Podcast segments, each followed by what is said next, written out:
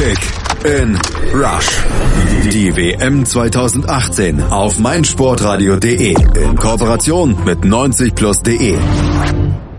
Die Gruppenphase der WM 2018 ist vorüber. Jetzt geht's mit der K.O.-Phase in die wirklich heiße Phase. Im Prinzip beginnt die WM jetzt erst und Deutschland ist ja schon nicht mehr dabei. Soll uns aber nicht stören. Hier auf meinsportradio.de zusammen mit den Kollegen von 90 Plus bleiben wir trotzdem dran am Turnier, verfolgen die Spiele, analysieren sie und stellen euch jetzt mal so eine Art Power Ranking für das Achtelfinale auf. Wir gehen die einzelnen Partien durch, überlegen, wer da Vorteile hat, wer wie gut drauf ist und mit welcher Form sie ins Achtelfinale gehen, diese 16 Mannschaften. Und hinten raus, da werden wir nochmal das kleine Ranking dann aufstellen. Wir, das sind meine Wenigkeit Malte Asmus sowie die Kollegen von 90 Plus, Julius Eid und Steffen Kronwald. Hallo ihr beiden. Moin. Hallo.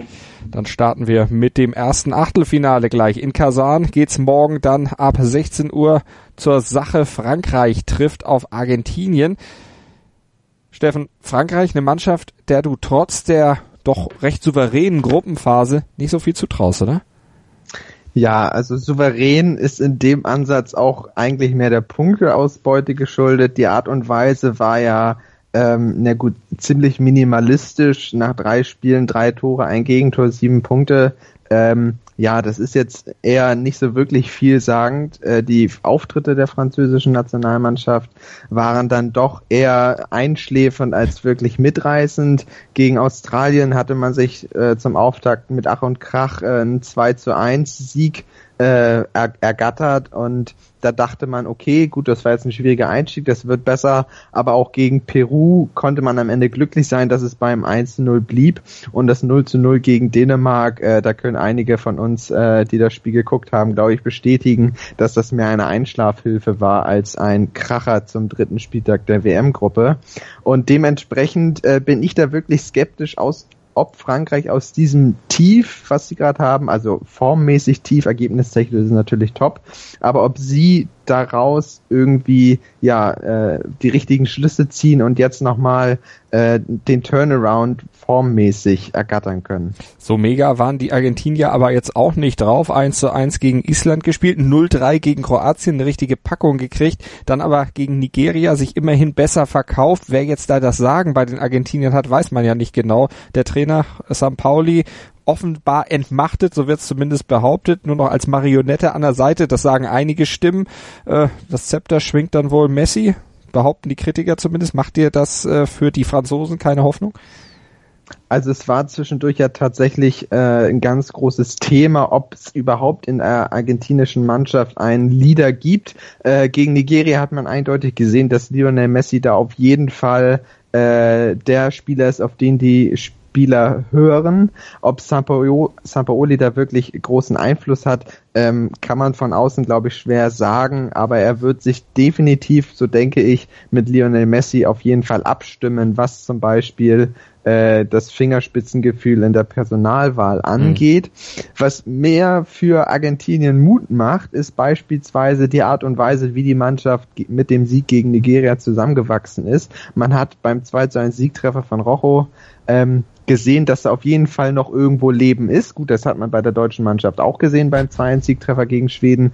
Aber ich glaube, ein Lionel Messi, der jetzt sein äh, WM-Treffer dieses Jahr endlich erzielen konnte, dass der selbst nochmal Blut geleckt hat und seine Mann, Männer oder seine Mannschaftskameraden wollen ihn auf keinen Fall da auch irgendwo enttäuschen und die Mannschaft ist jetzt, wo Deutschland ausgeschieden ist, vielleicht da auch endlich mal glücklich über eine K.O.-Phasenauslosung. Also weil du die deutsche Mannschaft angesprochen hattest und da Leben erkannt hattest. Leben ist ja auch äh, beim Intensivpatienten manchmal, wenn dann eben noch Restvitalfunktionen funktionieren. Also das ist alles sehr relativ, aber da gucken wir dann mal drauf. Also du gehst auf jeden Fall davon aus, dass sich die Franzosen dann nicht unbedingt gegen Argentinien durchsetzen werden. Wir gucken aufs nächste Spiel. Uruguay gegen Portugal. Das findet am 30. Juni, also morgen am Samstag, dann im späten Slot um 20 Uhr statt. Und da glaubt der Julius auf jeden Fall an Uruguay. Was bestärkt dich in diesem Urteil? Ähm, Uruguay ist im Gegensatz zu Portugal nicht unbedingt furios ins Turnier gestartet. Portugal hat mich beim ersten Spiel beim 3-3 gegen Spanien auf jeden Fall positiv beeindruckt, konnte allerdings auch keinen Sieg erringen. Uruguay hingegen ist ein bisschen schwerer ins Turnier gekommen, hat vor allen Dingen durch die Defensive überzeugt, bei der man ja schon weiß, da haben sie einiges zu bieten, gerade mit Godino und Jiménez. Ähm, stabil gestanden, aber ihre Offensivpower mit Cavani und Suarez noch nicht so wirklich ins Laufen bekommen. Das heißt, die Defensivhälfte der Mannschaft hat schon gut funktioniert. Der Rest brauchte irgendwie so ein bisschen Groove, der jetzt aber dazugekommen ist. Gerade im letzten Gruppenspiel hat man gesehen, die Leute haben jetzt richtig Bock. Suarez hat ein tolles Spiel gemacht, sich richtig reingeworfen. Auch ganz offensichtlich toll mit Cavani harmoniert, immer wieder versucht, auch ihn ins Spiel zu bringen, selbst wenn vielleicht ein Abschluss eigentlich besser gewesen wäre. Man merkt, dass die Mannschaft auf jeden Fall zusammenhält und Lust hat. Bei Portugal ist das Ganze ein bisschen anders. Die Teams sind nämlich in der Spielanlage sehr ähnlich, wenn sie sich jetzt gegenüberstehen werden, wollen sehr stabil stehen und dann mit einer Offensive, die vielleicht nicht so viele Chancen braucht, überzeugen. Uruguay kann da auf zumindest zwei Spieler im namentlich auf jeden Fall bauen, nämlich auf Cavani und Suarez. Portugal richtet, wie schon bei der EM, dann auch viel darauf aus, dass Cristiano Ronaldo das schon richten wird. Im ersten Spiel gegen Spanien konnte er das beeindruckend und ich glaube, auch jetzt ist ihm die Form nicht abzusprechen.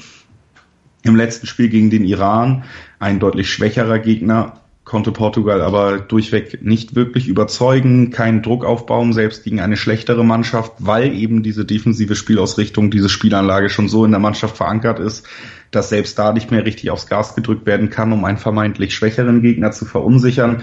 Ronaldo hat einen Elfmeter verschossen und man sieht, selbst da sind dann auch äh, nicht die vollen drei Punkte drin gewesen, wenn so etwas passiert. Ronaldo muss die Chancen nutzen, die er bekommt.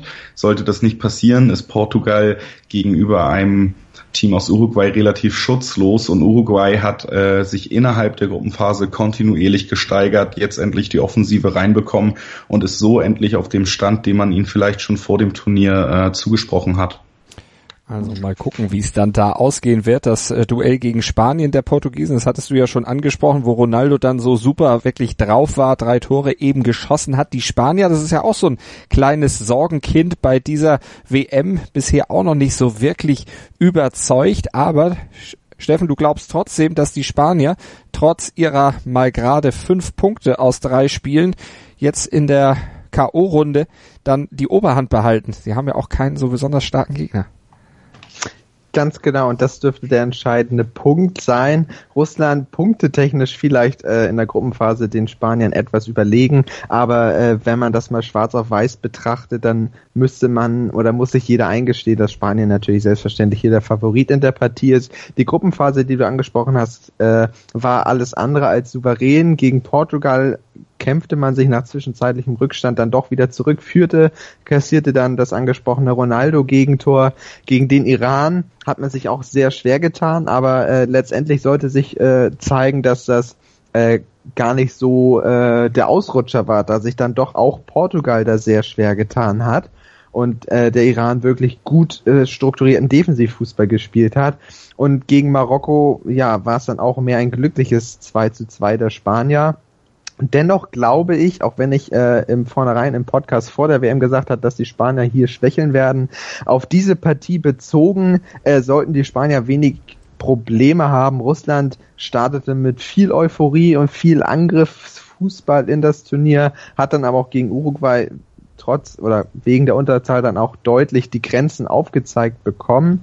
Dennoch äh, bin ich der Meinung, dass äh, für Russland sich der Traum äh, so ein wenig ausgeträumt hat und gegen Spanien wird eigentlich kaum was möglich sein. Dafür sind die qualitativen Unterschiede als äh, gesamte Mannschaft und dann nochmal in den Einzelspielern schlicht zu gravierend, als dass hm. hier eine Überraschung möglich wäre. Nun hatte Spanien aber relativ große Defensivprobleme, ja auch einiges an Toren kassiert, fünf Stück an der Zahl in den drei Spielen. Die Uruguayer, die haben hinten Clean Sheet gehalten, also die sind ohne mit weißer Weste letztlich rausgegangen und da konnten die Russen natürlich nichts machen. Glaubst du nicht, dass die Spanier gegen diese Russen, die ja wahrscheinlich dann auch wieder von ihrem Publikum angefeuert werden, dann trotzdem ins Wackeln kommen? Sie sind ja auch doch gegen die anderen Gruppengegner durchaus wackelig gewesen, haben sich ja auch auch gegen den Iran und Marokko nicht unbedingt als sattelfest erwiesen. Ich glaube tatsächlich, dass da der Einstieg in die Partie, die ersten 20 Minuten sehr entscheidend sein können. Finden die Spanier hier gut in die Partie, äh, dürfte das ein, ja, ein munteres Spielchen werden im Sinne der Spanier. Sollte Russland aber wie zum Beispiel äh, beim Eröffnungsspiel gegen Sa Saudi-Arabien relativ früh zu relativ guten Chancen kommen, dann könnte das natürlich so einen kleinen Momentumswechsel geben, der zu Seiten oder zu Lasten der Spanier dann ausfällt. Und äh, die Russen sind, wie gesagt, angriffsstark, das stimmt schon, aber ich glaube nicht, dass sie die Qualität haben, um beispielsweise ein Alba, ein Ramos, ein Cavachal oder ein äh, Piquet zu schlagen. Also das werden wir dann natürlich auch sehen. Jetzt werden wir aber nochmal auf die eine weitere Mannschaft gucken, die dann auch am Samstag, äh, am Sonntag dann spielen wird im vierten Achtelfinale, nämlich die Kroaten. Die treffen auf die Dänen und die Kroaten, die haben es ja schon gezeigt mit ihrem ja wirklich starken Mittelfeld, mit ihren furchteinflößenden Angreifern und natürlich auch mit ihrer Defensivstärke, was sie leisten können. Steffen, von den Kroaten hältst du auch eine ganze Menge, auch gegen Dänemark.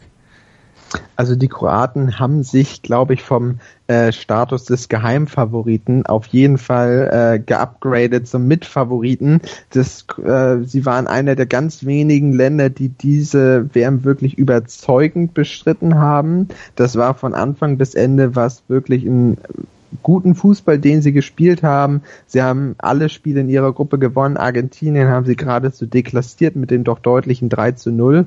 Und die Klasse, die ein Modric, ein Rakitic, ein Mandzukic, Perisic, äh, die sie alle mitbringen, da muss man erstmal gegenhalten können.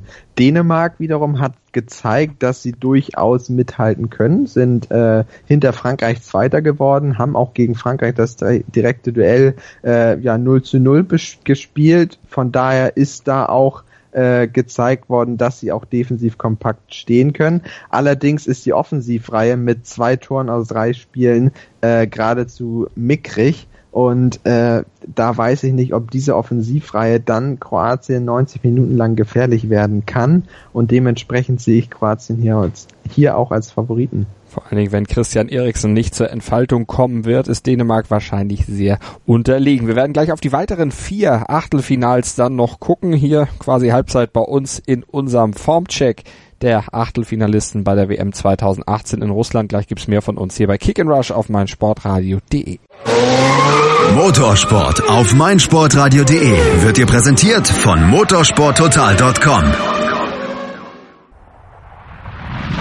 Erdbeerzeit mit Chip and Charge. Vom 1. bis 15. Juli berichten unsere Tennisexperten Andreas Thies und Philipp Joubert täglich über die Ereignisse des ältesten und prestigeträchtigsten Tennisturniers der Welt. Erdbeerzeit mit Chip and Charge. Das tägliche Update aus Wimbledon auf meinsportradio.de.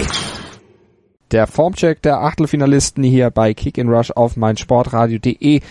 Steffen Kronwald und Julius Eid von 90 Plus sind bei mir. Mein Name ist Malte Asmus und wir blicken jetzt auf die vier weiteren Spiele, die dann ab dem 2. Juli ins Haus stehen bei der Fußball-WM 2018 im Achtelfinale. Und da geht's los dann zunächst mal mit dem Duell zwischen Brasilien und Mexiko. Steffen, die Brasilianer, das ist eine Mannschaft, von der hältst du eine ganze Menge, wie sie jetzt eben auch gezeigt haben, dass sie ja durchaus wieder ihre Form gefunden haben, dass sie am Ende dann mit sieben Punkten auch die Gruppe E gewonnen haben, weil eben auch Felipe Coutinho eine starke Form entwickelt hat, auch im Laufe des Turniers. Und auch Neymar ja schon gezeigt hat, was er kann, außer mal umfallen und ein bisschen weinen, aber er kann eben auch gut kicken. Absolut. Ähm, die Brasilianer sind schwer ins Turnier gestartet, wie eigentlich fast jeder Favorit, äh, haben gegen die Schweiz ja 1-1 gespielt, da hatte man sich schon eigentlich wesentlich mehr erhofft, dann aber gegen Costa Rica, wenn auch spät, mit 2 zu 0 gewonnen. In der Summe kann man auch sagen, dass es ein verdienter Sieg war. Die Brasilianer waren schlicht und ergreifend das überlegendere Team. Die Art und Weise ist natürlich dann für Costa Rica gerade sehr unglücklich gelaufen. Und auch gegen Serbien hat man zu den richtigen Zeitpunkten zugeschlagen. Äh, Serbien hätte zwischenzeitlich den Ausgleich äh, machen können. Im Gegenzug, quasi im Gegenzug trifft Brasilien zur Vorentscheidung. Und das sind einfach Attribute, die man, zu, ja, die man würdigen muss. In einem Turnier sind gerade solche Aktion äh, entscheidend oder von entscheidender Bedeutung, dass man äh, die ja, Chancen, die man dann hat, gnadenlos ausnutzt und den Gegner kaum zur Entfaltung kommen lässt. Und die Brasilianer, auch wenn das nur teilweise immer eindrucksvoll war, war es dennoch irgendwo souverän und die angesprochenen Coutinho oder auch Neymar und Paulinho, äh, die spielen wirklich äh, mittlerweile richtig gut zusammen. Das wirkt immer noch als Einheit und dementsprechend darf mit den Brasilianern auf jeden Fall noch eine Zeit lang gerechnet werden auch gegen die Mexikaner, die ja immerhin mit dem Sieg gegen Deutschland in die WM gestartet waren, dann auch Südkorea, den Deutschland Bezwinger dann auch geschlagen haben mit 2 zu 1, allerdings von den Schweden, die ja Grenzen aufgezeigt bekommen haben. Ist die Form bei denen so abfallend äh, gewesen, dass, dass sie eben am Ende der Gruppenphase dann auch nicht mehr zusetzen konnten? Also ich kann mir die Niederlage ähm, gegen Schweden gerade in der Höhe eigentlich kaum erklären. Mexiko wirkte einfach, ja, der Auftritt war ein wenig naiv, ein wenig pomadig nach dem Motto, na gut, wir sind ja schon fast so gut wie weiter, dann werden wir die Schweden auch schon irgendwie geschlagen bekommen. Das hat dann alles andere als funktioniert. Ähm, Mexiko hat gegen Deutschland gezeigt, wie man gegen einen Favoriten auftreten muss, indem man hinten äh, kompakt steht und mögliche Ballverluste gnadenlos ausnutzt. Das ist dann auch den Mexikanern eindrucksvoll gelungen. Ähm, sie haben ja insgesamt in dem Turnier bislang gute äh, sechs Punkte holen können. Mhm. Und ähm, ja, da weiß man auf jeden Fall, wo die Stärken liegen. Allerdings glaube ich, dass die Qualität hierzu nicht aus, ausreicht, da die Mexikaner kräftemäßig vielleicht ein bisschen überspielt sind und aufgrund der Gruppenphase jetzt nicht mehr im Vollbesitz ihrer Kräfte sind. Und äh, die Qualität der Brasilianer ist gerade äh, beim Thema Einzelspieler natürlich noch eine ganz andere. Und ich glaube, dass hier auch einfach die Einzelspieler wie Coutinho, wie Neymar den Unterschied machen werden. Das trifft vielleicht auch auf Belgien zu, bei denen ja der Kräfteverschleiß dann gar nicht mal so groß sein dürfte. Die haben ja gegen England dann im dritten Spiel ihrer Gruppe G dann ordentlich auch noch geschont und auch mit dem zweiten Anzug dann noch einen Sieg eingefahren, die Engländer gestern ja besiegt, obwohl der Trainer Martinez den Sieg eigentlich gar nicht unbedingt haben wollte. Der wäre eigentlich auch gerne Zweiter in der Gruppe geworden, aber seine Mannen, seine Ersatzmannschaft, seine B11, die ließ sich den Sieg nicht nehmen, schlug also die Engländer und fährt mit neun Punkten dann nach Rostov zum Achtelfinale gegen Japan. Julius, die Belgier, von denen hältst du wirklich eine ganze Menge, weil sie eben auch als einzige von den Geheimfavoriten und Favoriten in der Gruppenphase restlos überzeugt haben? Absolut. Äh, gemeinsam mit äh, England, wo wir noch drüber sprechen werden, haben, hat mich Belgien äh, am meisten positiv fast überrascht, aber auf jeden Fall die Erwartung erfüllt im Gegensatz zu vielen anderen Favoriten. Kroatien kann man da vielleicht auch noch nennen, wie Steffen gerade gut ausgeführt hat. Aber Belgien hat von vorne bis hinten überzeugt und spielt unter Martinez jetzt endlich Fußball, der funktioniert und zwar mit dieser individuellen Klasse, die schon seit ein paar Jahren vorhanden ist, diese goldene Generation rund um Hazard, um Mertens, um De Bruyne und eben jetzt auch um einen Lukaku, der endlich bei einem Top-Club spielt und auch zeigt, dass er auf Top-Niveau abliefern kann. Das funktioniert fantastisch unter Martinez, war früher ein Problem. Die Dreierkette ist in dem System sehr gut gesetzt, war sehr cleverer Schachzug vom Trainer und es funktioniert super. Man hat gesehen, dass die Mannschaft hungrig ist, dass sie Lust hat. Gerade in Hazard und in Lukaku lieferten in den ersten beiden Spielen regelmäßig wirklich eindrucksvoll ab. Und da hat man gesehen, dass da nicht nur die Klasse da ist, sondern auch die mannschaftliche Geschlossenheit wir befinden uns bei Belgien auch an einem Punkt, wo die Mannschaft mal ein bisschen gefordert ist, denn es wird länger schon davon gesprochen, dass die Klasse da ist, zumindest was die Einzelspieler angeht. Die Mannschaft allerdings noch keinen richtig großen Erfolg feiern konnte und wie ich auch schon beim ersten Top und Flop äh, Podcast angesprochen habe, nur wenige dieser Top-Spieler, die bei Top-Clubs spielen, auch in der Saison einen Titel mit ihren Clubs erringen konnten. Das heißt, da ist auch diesen Sommer noch ein großer Hunger da, der immer wieder sichtbar wird. Und es macht wahnsinnig viel Spaß, Belgien zuzugucken. Und man hat gesehen, die Mannschaft funktioniert einfach auch im zweiten Anzug, wie man gestern gesehen hat. Die Aussage von Martinez, dass äh, der Sieg nicht die oberste Priorität sei, den hätte man sich vielleicht dann sparen können als Trainer. Allerdings äh, war wohl, glaube ich, die Grundaussage dann auch, dass man eher guckt, keins, äh, keine Sperren oder keine Verletzungen mehr äh, sich einzufangen, weil man ja eh schon weiter ist. Im Endeffekt traue ich Belgien trotz der ersten Platzierung, die vielleicht dann im weiteren Turnierverlauf ein bisschen schwerer wird, weil eventuell Brasilien schon im Viertelfinale dann wartet, traue ich Belgien trotzdem eine Menge zu, weil sie einfach mittlerweile auch in einem Rausch sind. Diese neun Punkte kommen nicht von ungefähr und es kommt nicht von ungefähr, dass sonst keine Mannschaft diese neun Punkte erreichen konnte. Das spricht schon für die enorme Qualität und vor allen Dingen für die Form der Belgier. Und sie treffen auf Japan. Für die sprach, dass sie die wenigeren gelben Karten im Vergleich zum Senegal eingefahren haben. Die war ja, waren ja Punkt und Tor gleich nach der Vorrunde und deshalb mussten die Karten entscheiden, musste die Play Fair-Play-Wertung entscheiden.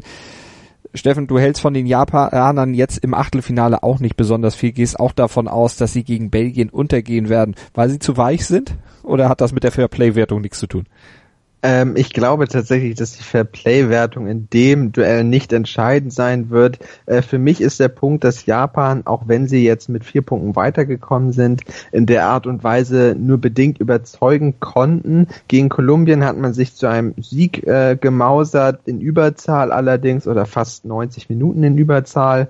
Und das war natürlich der entscheidende Faktor. Gegen den Senegal hat man dann 2 zu 2 gespielt. Das war ein munteres Spielchen und man hat da sich trotz Rückschlägen äh, ja nicht erschüttern lassen und ist äh, dann doch äh, zum Ausgleich gekommen, zweimal. Und gegen Polen gab es jetzt eine Niederlage, die wirklich ähm, ja ein wenig erschrecken ließ, wie kraftlos, wie ja wie schwach die Japaner gegen das bereits ausgeschiedene Polen aufgetreten sind.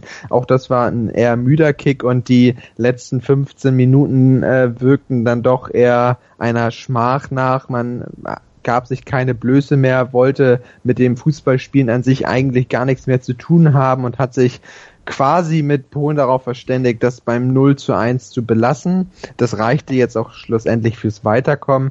Allerdings weiß ich nicht, inwiefern die Japaner jetzt in der Lage sind, diesen Schalter nochmal komplett umzudrehen und gegen die von Julius zurecht gelobten Belgier bestehen können. Mhm.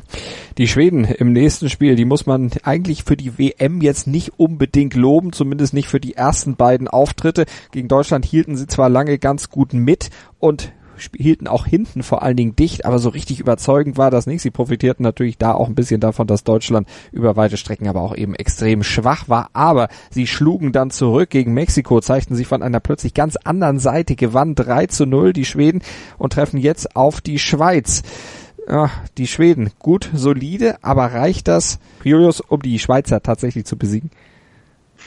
Das kann ich mir im Moment schwer vorstellen bei den Schweden. Das Problem bei Schweden ist, und das habe ich hier auch so als allerersten Stichpunkt immer zu der Mannschaft stehen, wenn es um Schweden geht, ist, dass sie eigentlich ziemlich klassischen Underdog-Fußball spielen, wenn es gerade in Duelle gegen Mannschaften geht, die eventuell ein bisschen besser aufgestellt sind. Die Ausnahme jetzt im Spiel gegen Mexiko, die muss man auf jeden Fall herausstellen. Das war eine tolle Leistung und da hat man auch nicht nur Motivation gesehen, sondern auch eine Menge Wut und Wille, die da dann dazu beigetragen haben, dass man die Mexikaner auch immer so weit offensiv unter Druck setzen konnte, wie es den Schweden selten möglich ist. Sonst die Wut kam bestimmt auch ein bisschen aus dem in letzter Sekunde noch verpassten Punkt gegen Deutschland, vielleicht auch aus dem Jubel gewisser offizieller dass da eine andere Stimmung kam. Dann gab es ja auch noch das Problem mit äh, Jimmy Dormatz, der dann aber von der Mannschaft äh, wirklich fantastisch unterstützt wurde. Da gab es ja dieses äh, schöne Fuck Racism Video. Das heißt, man hat gesehen, die Mannschaft ist nochmal zusammengewachsen, da war Wut da, da war Wille da. Das hat gegen Mexiko fantastisch funktioniert, die allerdings auch, wie Steffen schon erwähnt hat, eher unmotiviert auftraten. Deswegen kann man das dritte Spiel dann von jemandem, der vielleicht eigentlich so gut wie weiter ist wie da Mexiko, nicht immer als Maßstab nehmen. Schwedens Problem ist äh, die fußballerische Offensive. Das heißt, sie können tief stehen, sie können kompakt verteidigen und so auch bessere Mannschaften zur Verzweiflung bringen, sich aber selten entlasten. Mit Emil Forsberg haben sie nur einen Spieler in internationalem Format, der auch eine schwierige Saison jetzt hinter sich hatte, äh, vorne in der Offensive, um wirklich Entlastung zu schaffen. Und gegen die Schweiz könnte das ein großes Problem werden. Gerade taktisch ist es nämlich so bei der Schweiz, dass sie, und das hat man auch im Spiel gegen Costa Rica teilweise gesehen, obwohl sie da dann ein bisschen von der Vehemenz der Costa Ricaner überfordert waren, was von den Schweden in der Härte nicht zu erwarten ist. Ähm, Auch taktisch könnten sie halt Probleme gegen die Schweiz bekommen, weil die Schweiz trotz Ballbesitz gerne vertikal nach vorne spielt, versucht Tempo in das Spiel nach vorne aufzunehmen und mit Shakiri und im letzten äh, Spiel dann auch mit Embolo jemanden hatten, der toll von der Außen in die Halbräume auf die Achter- oder Zehner-Position zwischen den Linien zieht und immer anspielbar ist. Mit Shaka jemanden, der die toll bedienen kann und da eigentlich immer für Gefahr sorgen kann, was Schweden dann doch im Kollektiv überfordern sollte, wenn man eben diese Entlastung, die nur gegen Mexiko wirklich da war, dann auch schaffen kann.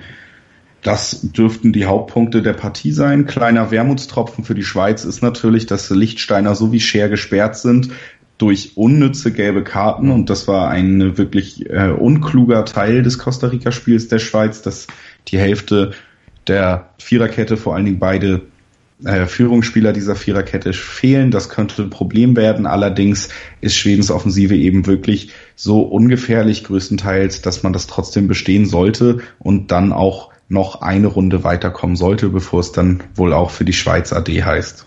Wenn ich da nochmal ja, einwerfen darf, äh, Julius möchte ich da eigentlich nur bestätigen und zwar in der Offensive der Schweden. Ähm, ich habe ja das Spiel Schweden gegen Mexiko äh, komplett geguckt und da war einfach die Art und Weise, wie Schweden dann schlussendlich zu den Toren kam, sinnbildlich für diesen Auftritt. Und zwar war das 1 zu 0 äh, ein, ja, abge oder ein, ein Luftloch, das den Ball erst wirklich gefährlich gemacht hat, den Augustinsson verwandeln konnte. Das 2 zu 0 war ein Elfmeter und das 3 zu 0 war ein Eigentor, was wirklich sehr, sehr unglücklich gefallen ist. Und das ist einfach auch für mich der Punkt, wo ich äh, klar äh, zu Julius stehe und sage, dass die Schweden im Offensivbereich äh, durchaus ein großes Problem haben könnten, selbst gegen ersatzgeschwächte Schweizer. Also ersatzgeschwächt, gutes Stichwort, trifft nämlich auch auf Kolumbien möglicherweise zu, weil immer noch nicht ganz klar ist, ob James Rodriguez im Achtelfinale gegen England tatsächlich auflaufen kann. James, der Mann, mit dem ja letztlich das kolumbianische Spiel steht und fällt gegen Japan beim der 1 zu 2 Niederlage zum Start, da war er ja nicht dabei. Dann musste er oder konnte er wieder mitmischen gegen Polen. Da ging es dann 3 zu 0 klar für die Kolumbianer aus. Und beim Spiel gegen Senegal, was Kolumbien am Ende ja ganz knapp mit 0 zu 1 dann gewann, da musste er nach 30 Minuten schon ausgewechselt werden. Die Kolumbianer Julius mit sehr viel Problem letztlich durch die Gruppenphase gekommen, am Ende trotzdem Gruppenerster in ihrer Tabelle, was nicht unbedingt nur an ihrer eigenen Qualität lag wahrscheinlich. Genau, Kolumbien hatte definitiv Glück da als Gruppenerster weiterzukommen, obwohl man in der Gruppe von Kolumbien dann auch ehrlich sagen muss, dass mit Belgien oder England eigentlich kein leichter Gegner im Achtelfinale gewartet hat. Also ob Gruppenerster oder Zweiter ist dann erstmal irrelevant. Kolumbien hat sich aber schlicht nicht in eine Form gespielt oder in einer Form präsentiert, in der sie gegen England oder eben dann im Zweifelsfall gegen Belgien bestehen könnten. Deswegen tendiere ich stark zu England, die das genaue Gegenteil formmäßig sind. Dazu kommen wir dann gleich, um erstmal bei Kolumbien zu bleiben. Und bei James ist es halt wirklich so, dass er im ersten Spiel die ersten 60 Minuten nicht mitwirken konnte, dann doch noch eingewechselt wurde, auch nichts mehr retten konnte, nicht mehr die Akzente setzen konnte. Das zweite Spiel auf jeden Fall Dreh- und Angelpunkt war und jetzt im dritten Spiel auch wieder 60 Minuten verpasst hat. Das heißt eben in drei Spielen schon 120 Minuten verletzungsbedingt nicht auf dem Platz stand. Es wirkt immer so, als wäre diese Verletzung vielleicht auch schon vor, des, vor dem ersten Gruppenspiel, die ja an der linken Wade im Training stattgefunden haben soll, als würde das immer noch ein Problem sein, als würde man sich selber ähm, nicht wahrhaben wollen, dass Hames halt einfach nicht fit ist. Man versucht es immer wieder, was auch natürlich verständlich ist, auch vom Spieler, der sich jetzt auch körperlich da reinwirft, vielleicht über seine Grenzen geht, weil sein Land eben noch bei der WM dabei ist. Dennoch ist dieser Spieler so ausschlaggebend und man kann im Moment gerade mit diesen beiden Verletzungsunterbrechungen von 60 Minuten im Spiel 1 und 3 nicht davon reden, dass er top in Form ist. Generell hat sich die kolumbianische Mannschaft nicht so präsentiert, wie man es vielleicht erhofft hat, nämlich als spielstarke südamerikanische Mannschaft, die die eine oder andere Überraschung schaffen kann. Im Endeffekt gab es eine Niederlage gegen Japan, die absolut vermeidbar war, selbst in äh, Unterzahl zu Beginn, das äh, konnte man ja noch das 1-1 erzielen und dann irgendwann nicht mehr gegenhalten, obwohl Japan in dem Spiel auch spielerisch nicht besonders überlegen war. Man hat gesehen, dass Kolumbien immer wieder Probleme hat und rein formmäßig, wie gesagt, ist Kolumbien eine Mannschaft, die erstmal einen James in Topform braucht und dann eine geschlossene Mannschaftsleistung, die sich in einen Rausch steigert, um wirklich weit zu kommen. Nur so kann eine solche Mannschaft wirklich weit kommen. Mhm. Und äh, da es jetzt gegen England geht, die halt meiner Meinung nach nach Belgien den besten Eindruck des Turniers hinterlassen haben, dürfte auch Schluss sein. Aber weil die Engländer ja in den ersten beiden Spielen so einen guten Eindruck hinterlassen haben und dann auch sich leisten konnten, im dritten Spiel dann ein bisschen zu rotieren, im Grunde die Mannschaft ganz neu umgekrempelt auf den Platz zu schicken, haben die sich damit vielleicht auch so ein bisschen das Momentum genommen, das Eingespieltsein äh, letztlich auch riskiert. Kann das noch zum Risiko werden? Das glaube ich ehrlich gesagt nicht. Ich sehe das sogar ein bisschen so, dass das letzte Spiel auch eine kleine Teambuilding-Maßnahme war. Wir haben es bei England mittlerweile mit vielen jungen und talentierten und hungrigen Spielern zu tun. Das hat man in den ersten Spielen gesehen. Die erste Elf funktioniert fantastisch. Harry Kane als jüngster Kapitän der WM-Geschichte Englands ist absolut on fire liefert immer wieder ab, genau wie in seinen Saisons eigentlich. Fast schon unglaublich, dass er, seitdem er ins Rampenlicht getreten ist, so gut wie keine Tiefen aufzuweisen hat. Generell wirkt das Team halt hungrig und vor allen Dingen, was für eine englische Mannschaft auch wahrscheinlich ein neues Gefühl ist. Vor der WM sah es auch noch ein bisschen anders aus. Ich erinnere da an Sterlings äh, Waffentattoo auf dem Unterschenkel. Ist mittlerweile auch die Stimmung im Land gekippt. Die Leute freuen sich über die Leistung ihrer jungen, hungrigen Spieler. Sie sehen eine neue Generation heranwachsen, die das Southgate geformt hat und äh, das auch hervorragend und sind nicht mehr hämisch, sondern gönnen ihnen das Weiterkommen, verzeihen aber auch mal Fehler. Das letzte Spiel, um auf deine Frage zurückzukommen, war dann eine Belohnung für all die Spieler und den Staff drumherum, die eben auch Teil einer Weltmeistermannschaft sind. Man hat es zum Beispiel auch äh, bei Deutschland äh, 2014 gehört, dass jeder Spieler, der so gut wie keine Spielzeit bekommen hat oder sogar gar keine, trotzdem als Weltmeister nicht nur bezeichnet wird, sondern auch von jedem Einzelnen, der vielleicht auch öfter gespielt hat, herausgehoben wird als wichtiger Teil dieser Stimmung, dieses Campo Bahias damals ähm, und auch sein Teil dazu beiträgt. Southgate hat selber als Spieler 2002 nämlich äh, nicht eine Minute gespielt bei der WM, saß nur auf der Bank und hat dann in einem Interview jetzt auch nochmal gesagt, dass er weiß, wie schrecklich sich das anfühlt und dass er sich nach der WM komplett leer gefühlt hat. Und diese, dieses Gefühl wollte er seinen Spielern äh, einfach ersparen mit Wellbacks Einwechslung, dann wirklich jeder Spieler zur Spielzeit gekommen. Damit zeigt er eigentlich nur, dass er jedem vertraut, dass er jedem ein Glücksgefühl gönnt und auch wenn man die ganze Interaktion beobachtet, sieht man, dass das auch unter den Spielern so ist. Und im Endeffekt war das ein kleines Bonusspiel, was sie sich mit den ersten beiden Leistungen und dem Weiterkommen verdient hatten. Das haben sie gut genutzt, um zumindest ein bisschen Teambuilding zu betreiben, um die Stimmung hochzuhalten.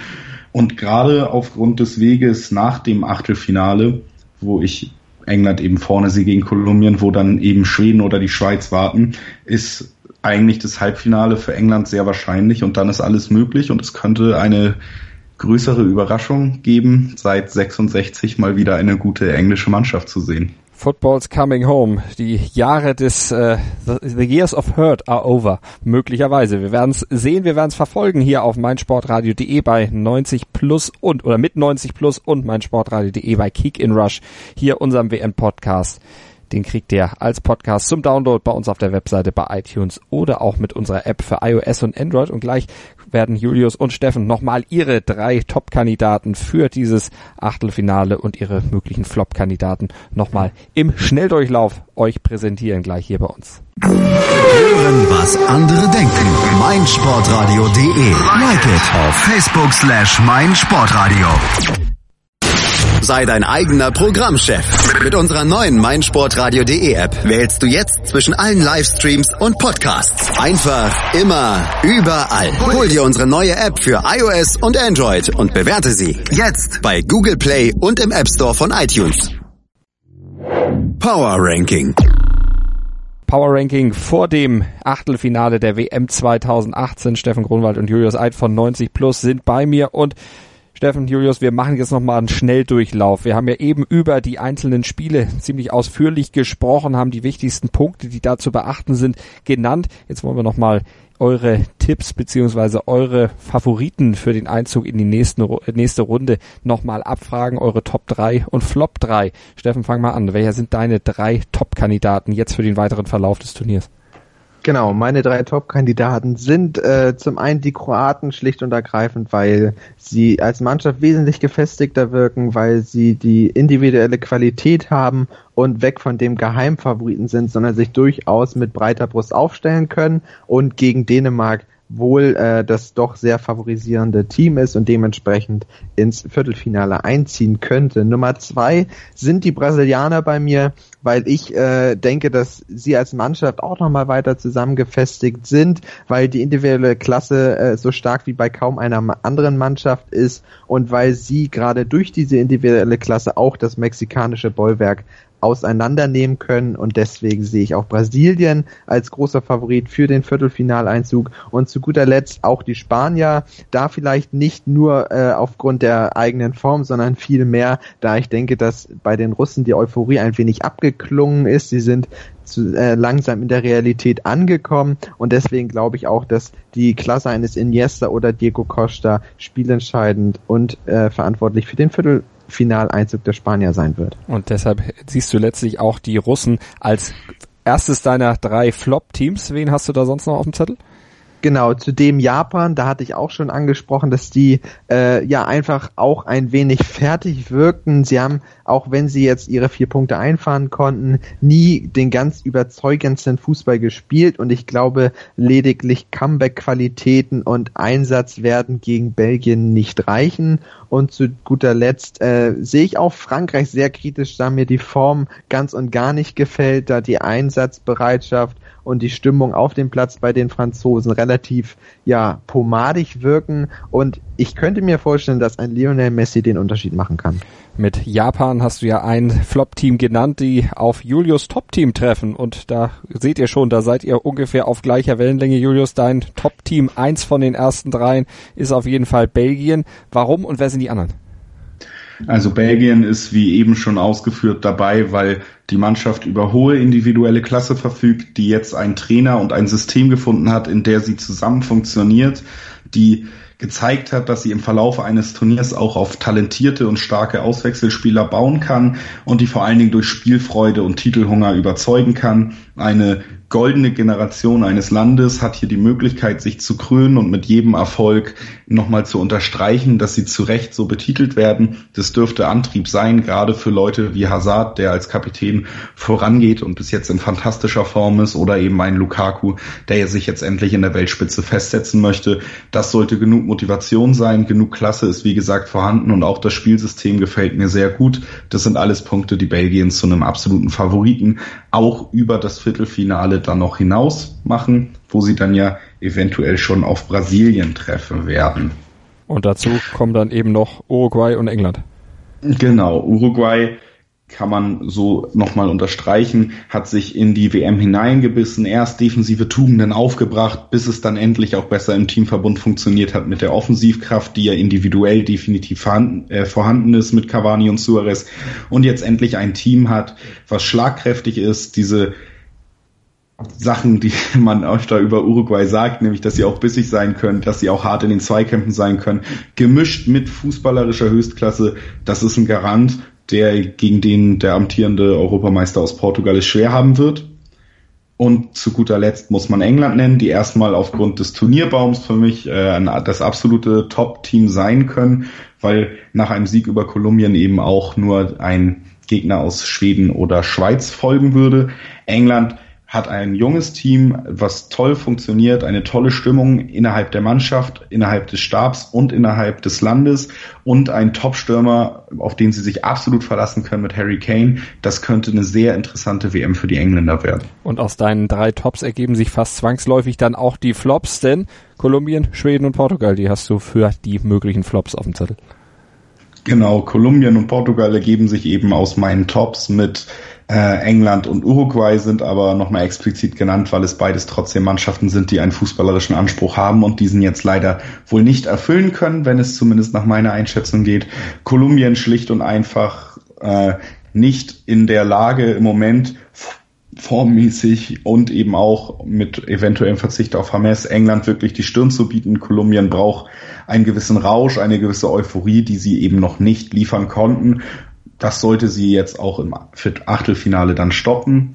Und bei Portugal ist es eben das Spielsystem, was ähnlich ist wie das Uruguays, allerdings weniger ausgereift, nur auf einen Spieler, nämlich mit Cristiano Ronaldo, komplett fixiert ist. Und das dürfte, auch wenn es bei der Europameisterschaft dann doch gereicht hat, nicht in zwei aufeinanderfolgenden Turnieren reichen, um in die absolute Spitze vorzudringen. Dafür ist es einfach zu dürftig und dann auch hinter Cristiano Ronaldo zu wenig individuelle Klasse da.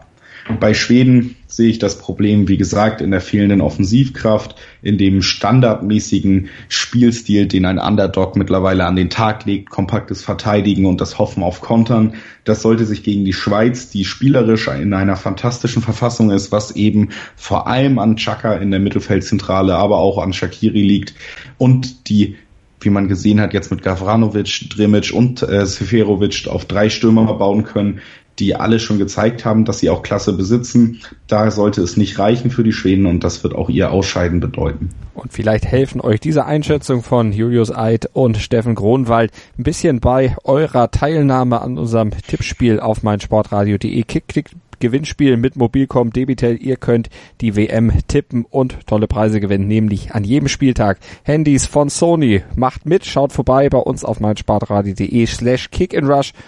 Tippt und gewinnt. Wir drücken euch auf jeden Fall die Daumen und ich sage Danke an Steffen und Julius. Sehr gerne.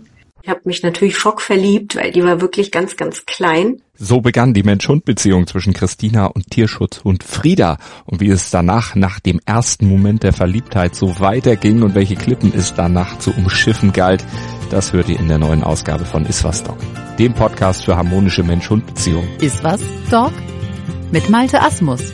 Überall, wo es Podcasts gibt. Kick in Rush.